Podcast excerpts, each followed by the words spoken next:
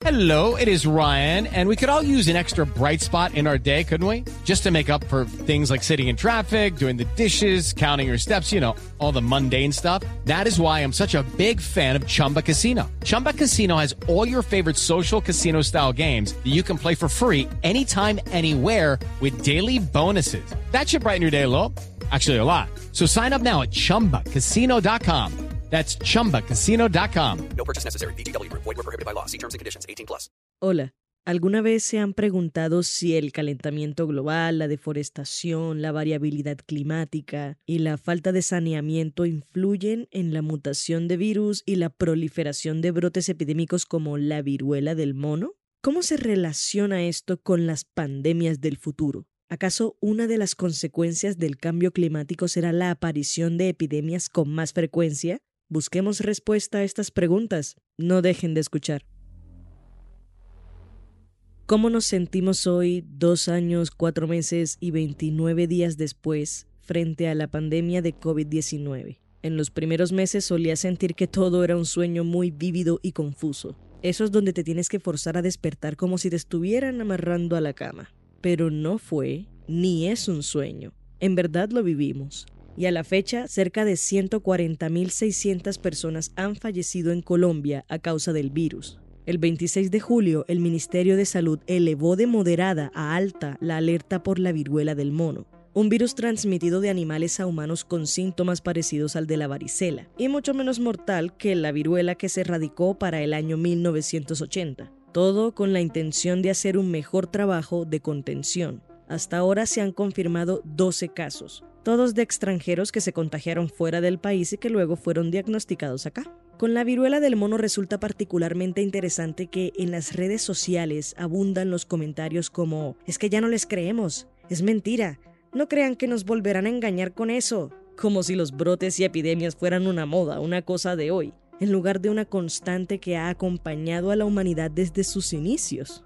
Pero más que interesante es inquietante que la respuesta de las masas frente a la aparición de un nuevo brote epidémico que se mueve a nivel global sea la resistencia, la negación y el rechazo. Es alarmante lo desconectadas que están las personas de las preocupaciones que hoy rodean a la epidemiología y sus áreas. Y bueno, es que tampoco hay estrategias suficientes que logren informar y transmitir a la mayoría de la población civil las herramientas para entender, similar a como lo hace un académico, que los factores ambientales jugarán un papel crucial en las epidemias del mañana. Tapabocas, gel antibacterial, lavarse las manos, distanciamiento social ¿Cuarentena? Sí, sí, claro, esas medidas marcaron la diferencia en muchos contextos, pero es que la batalla se nos ha complicado un poco más, y el primer paso es entender por qué.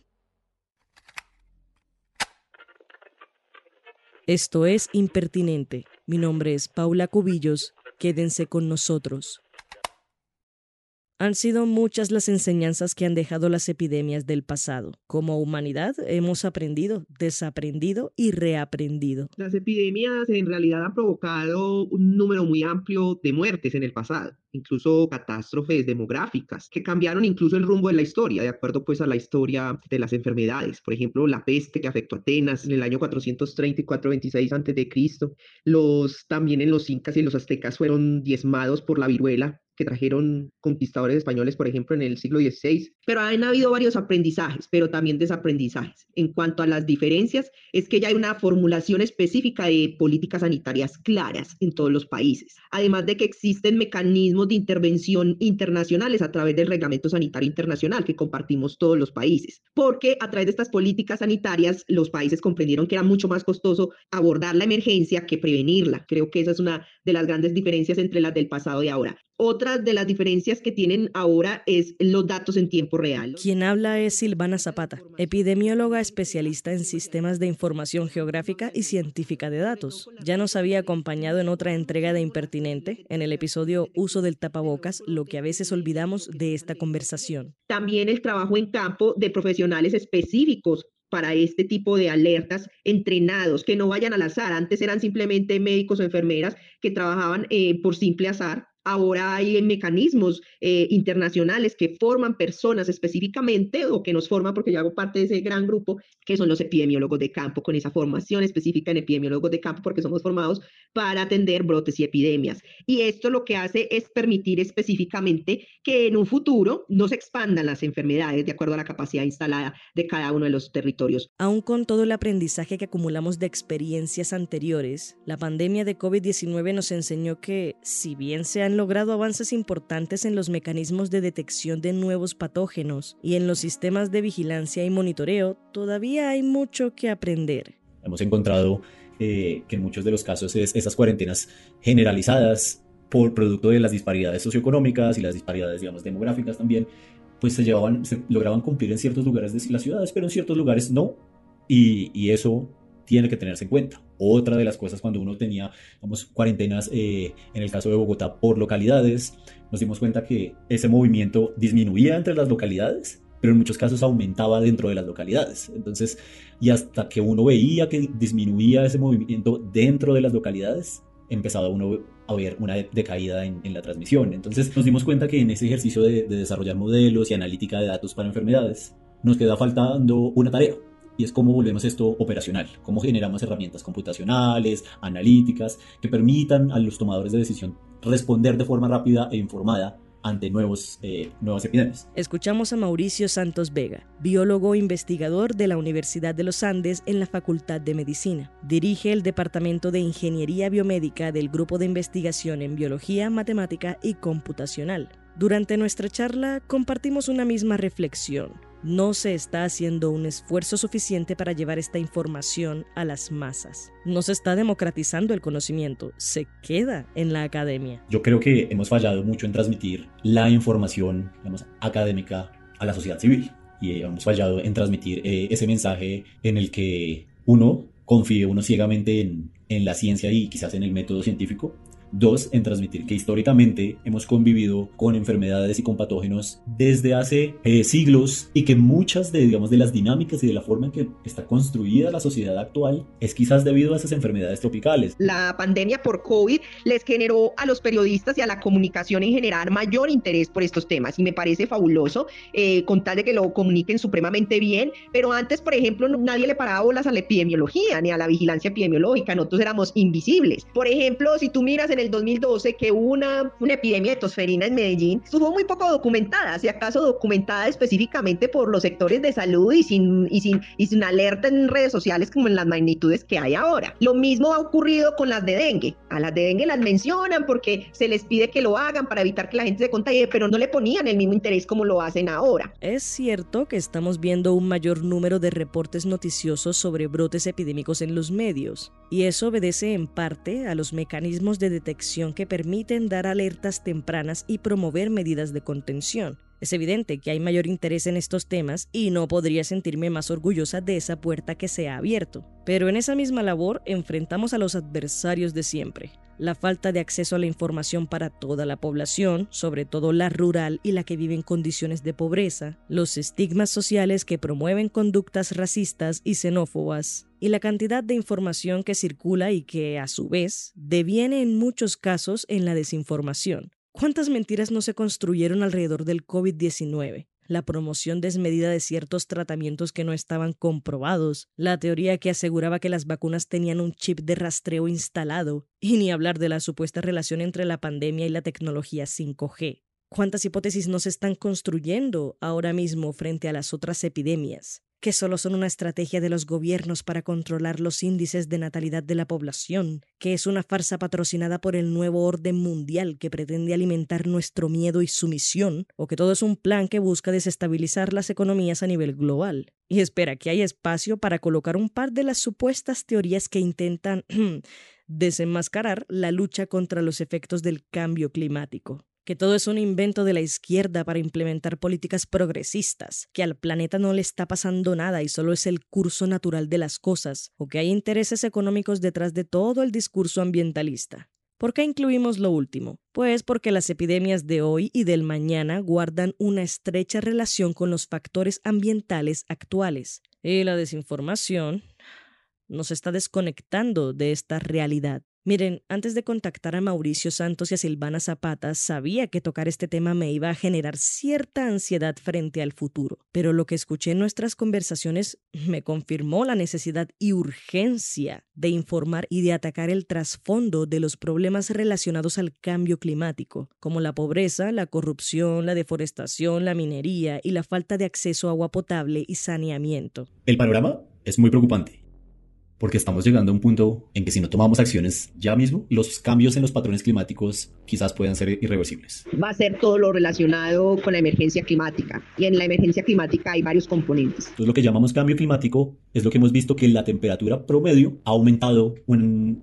número de grados. Pero tenemos algo también que es la variabilidad climática. Tenemos hoy quizás un año que en términos de temperatura es más caliente que el año pasado, pero quizás el próximo año puede ser más frío. Esa variación año a año es algo que llamamos variabilidad climática. Estos dos aspectos tienen efectos súper importantes en, la salud. Puede tener uno, ejemplos como, como el del dengue, donde si lo pensábamos al, digamos, en 1970, alrededor de nueve países eran los que reportaban dengue, y ahora estamos empezando a ver que para tiempos actuales, alrededor de 120 países reportan de, transmisión de dengue. Resultados de investigaciones han mostrado que esas expansiones están asociadas a cambios en las condiciones climáticas. Uno de ellos es la calidad del aire, que incrementa las infecciones respiratorias y también puede ser un factor que exacerbe eh, algunos tipos de cáncer, como cáncer de pulmón, asma, EPOC, eh, etc. Pero también quiero hacer un punto muy importante, es cuando siempre pensamos en cambio climático y eso, a uno se le viene a la cabeza qué? Temperatura. Y sí ha sido, digamos, lo más estudiado, pero cuando uno piensa en enfermedades, hay cosas como, como la malaria. Podemos ver los efectos de, de la lluvia. Entonces la lluvia puede tener un efecto porque donde crecen estos mosquitos son en, en charcos generados, digamos, por, por la lluvia. Entonces, tener, digamos, más lluvia mezclado con otros aspectos como la minería ilegal puede generar, digamos, mayores brotes de, de malaria. Lo mismo ha pasado con, con eventos extremos eh, para la malaria, en donde sitios donde no había malaria, producto de inundaciones o sequías, hemos visto que resurgen estos o tenemos nuevos brotes. También ahí tenemos todo el efecto que tiene la deforestación, sobre todo en el movimiento de algunas especies animales, por decirlo así, aves, murciélagos, que ellos tienen algunas enfermedades en donde ellos viven en bosques que allá no afectan a los humanos porque nosotros no ingresamos allá. Pero en el momento que salgan y tengan contacto con los humanos pueden tener afectaciones a nivel pandémico. Ahora pensemos en esto que veníamos hablando, como en las preguntas anteriores, en enfermedades emergentes. Pues el escenario es incluso más preocupante porque gracias a esos cambios en los patrones climáticos, cualquier animal, cualquier especie está adecuada a vivir en ciertas condiciones climáticas y lo que pasa con esos cambios en la temperatura, esos cambios en, la, en las precipitaciones es, pues lo que era óptimo para usted ahora, quizás ya deja de ser óptimo y qué es lo que uno va a hacer. Pues si a uno no le funciona algo, uno no se queda ahí y se muere, uno se mueve. Y esos cambios y esos movimientos de animales que cargan patógenos, virus, parásitos, y ese movimiento de esos animales pues hace que los patógenos también se muevan a lados diferentes. Hay estudios que contabilizan que si seguimos así, para 2070 podemos tener hasta 15.000 nuevos eventos de transmisión producto de, de esas reorganizaciones de, de, los animales y los humanos moviéndose producto del clima. Inclusive nosotros hemos tenido preparaciones, eh, simulacros frente a ese tipo de posibles epidemias que pueden convertirse después en pandemias por lo que te mencionaba de la movilidad, de cuántos vuelos se mueven por día. Y lo pudimos ver en, en, aplicaciones en donde la cantidad de vuelos que se habían disminuido después de COVID y la cantidad de vuelos que hay hoy en día con la facilidad que tienen las personas para viajar y estar en un lugar a otro en menos de 24 horas y traer un virus. Los países tienen que estar preparados, eh, tener capacidad instalada tanto técnica, científica, de equipos de laboratorio, de equipos en campo, de, de formular evide eh, evidencias en tiempo real, alertas, alertas tempranas, sistemas de monitoreo, pero adicionalmente que el personal dentro de los territorios de cada territorio, es decir, de cada municipio de Colombia o de distrito, tenga el personal necesario para poder eh, hacer los estudios y hacer la contención. Quizás yo cerraría con, con la importancia de, de, ver todos estos fenómenos, digamos, eh, de salud pública y en el caso de su relación con, con, el clima, desde una visión transdisciplinaria, desde una visión en donde tenemos que integrar múltiples eh, lugares o múltiples disciplinas y múltiples saberes. Dos, que necesitamos entender de una forma, digamos, integrada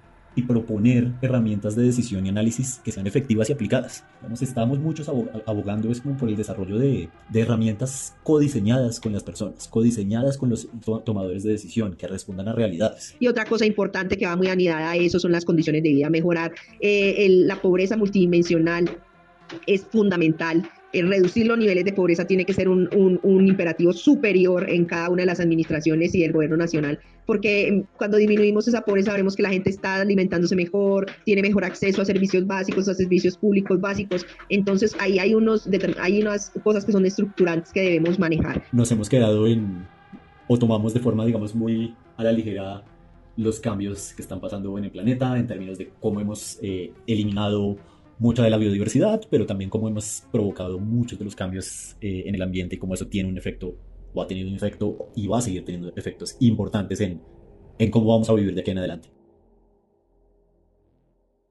En un momento de la conversación, sintiéndome profundamente conmovida, le dije a Mauricio Santos que una de las cosas más tristes era que parte de las razones tras esa falta de acción oportuna era la desconexión que tiene la clase privilegiada con el resto de la población.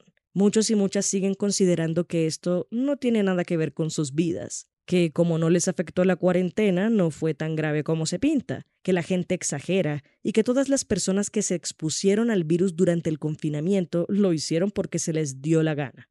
En Cartagena, cuando se decretó la cuarentena, fue casi un mes de inquietante silencio. Yo vivía al lado de la avenida, por lo que se oían carros, pitos, ambulancias y gente todo el tiempo. Fueron casi cuatro semanas de sepulcral silencio. ¿Y luego?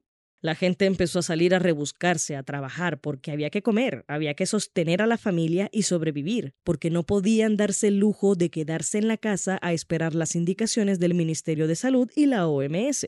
El problema con quienes ostentan el poder, las grandes corporaciones y los gobiernos corruptos que, según algunos, inventan todo este circo de los virus y el cambio climático, es que sí son responsables de ciertas cosas, son culpables de no garantizar un mínimo de calidad de vida a las personas en situación de pobreza y vulneración, exponiéndolos sin titubear a lo peor de las emergencias de salud pública. Son culpables de permitir que los recursos naturales se exploten hasta el punto de desahuciar cientos de especies que poco a poco se acercarán a los humanos y cuyos virus mutarán con los nuestros, dando paso a nuevos brotes epidémicos. Son culpables de hacernos creer que no es necesario unirnos y que esto solo se soluciona con acciones individuales. No usar bolsas plásticas, comprar pitillos metálicos que son más contaminantes que los de plástico o lavarnos las manos. Pues muchos no hemos recibido los efectos fuertes del cambio climático, los efectos fuertes de, una pandemia porque hemos vivido en ciertos privilegios,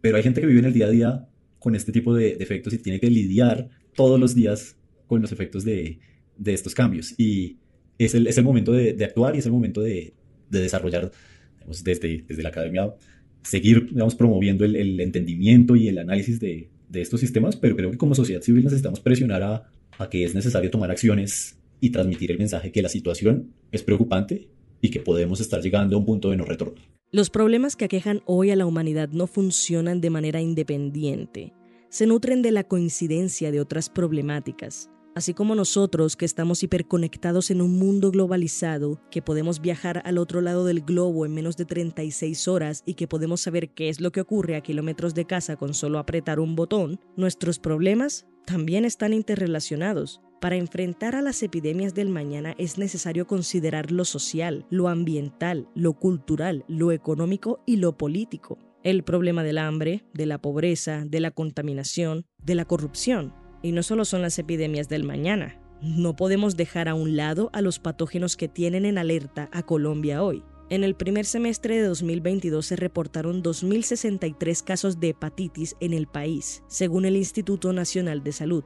Esta misma entidad notificó el 15 de julio 29.475 casos activos de dengue. Este último es un claro ejemplo de la necesidad de combatir las epidemias desde diferentes aristas, pues las zonas que no cuentan con servicio de agua potable, recursos sanitarios y acceso a atención en salud integral son más propensas a mantener picos altos de contagio. No se reduce a un tema de responsabilidades individuales, también se trata de implementar políticas públicas que den oportunidades a las poblaciones vulnerables para enfrentar brotes y epidemias. Cito a Manuel Alfonso Patarroyo, director científico del Departamento de Inmunología y Biología Molecular de la Fundación Instituto de Inmunología de Colombia, en una entrevista con el medio Diario de Avisos de Tenerife, España. Globalmente hemos sido poco solidarios. El problema del coronavirus se resolvió porque mata independientemente del país y la clase social. Si solamente matara a la gente pobre de países subdesarrollados, como hace la malaria o la tuberculosis, no se hubiera resuelto todavía. Ya no podemos hacer de cuenta que esto es responsabilidad de un país en otro continente. El batir de las alas de una mariposa en el bosque más recóndito de Tailandia se siente en la terraza de una casa de dos pisos en el barrio El Socorro en Cartagena, donde una familia se sienta a jugar dominó todas las tardes. En el episodio de Impertinente Día de la Tierra, la batalla definitiva contra la crisis climática, hablamos sobre el punto de no retorno, sobre la necesidad de unirnos, convertir las preocupaciones en acciones y a quienes ostentan el poder no desentenderse del problema. En este episodio complementamos esa invitación con un llamado a la academia para que no monopolice el conocimiento y encuentre estrategias para transmitir una información clara y precisa a las masas, a los medios, para que sigan mostrando un interés por cubrir y proponer conversaciones trascendentales sobre el medio ambiente que habitamos y finalmente, a quien sea que esté escuchando este podcast, para que nos sentemos a pensar y a hablar con la familia, con los amigos, con los vecinos, con los compañeros de clase, con la señora de la tienda al lado de tu casa que vende los mejores panes de queso de 500. ¿Qué es lo que vamos a hacer?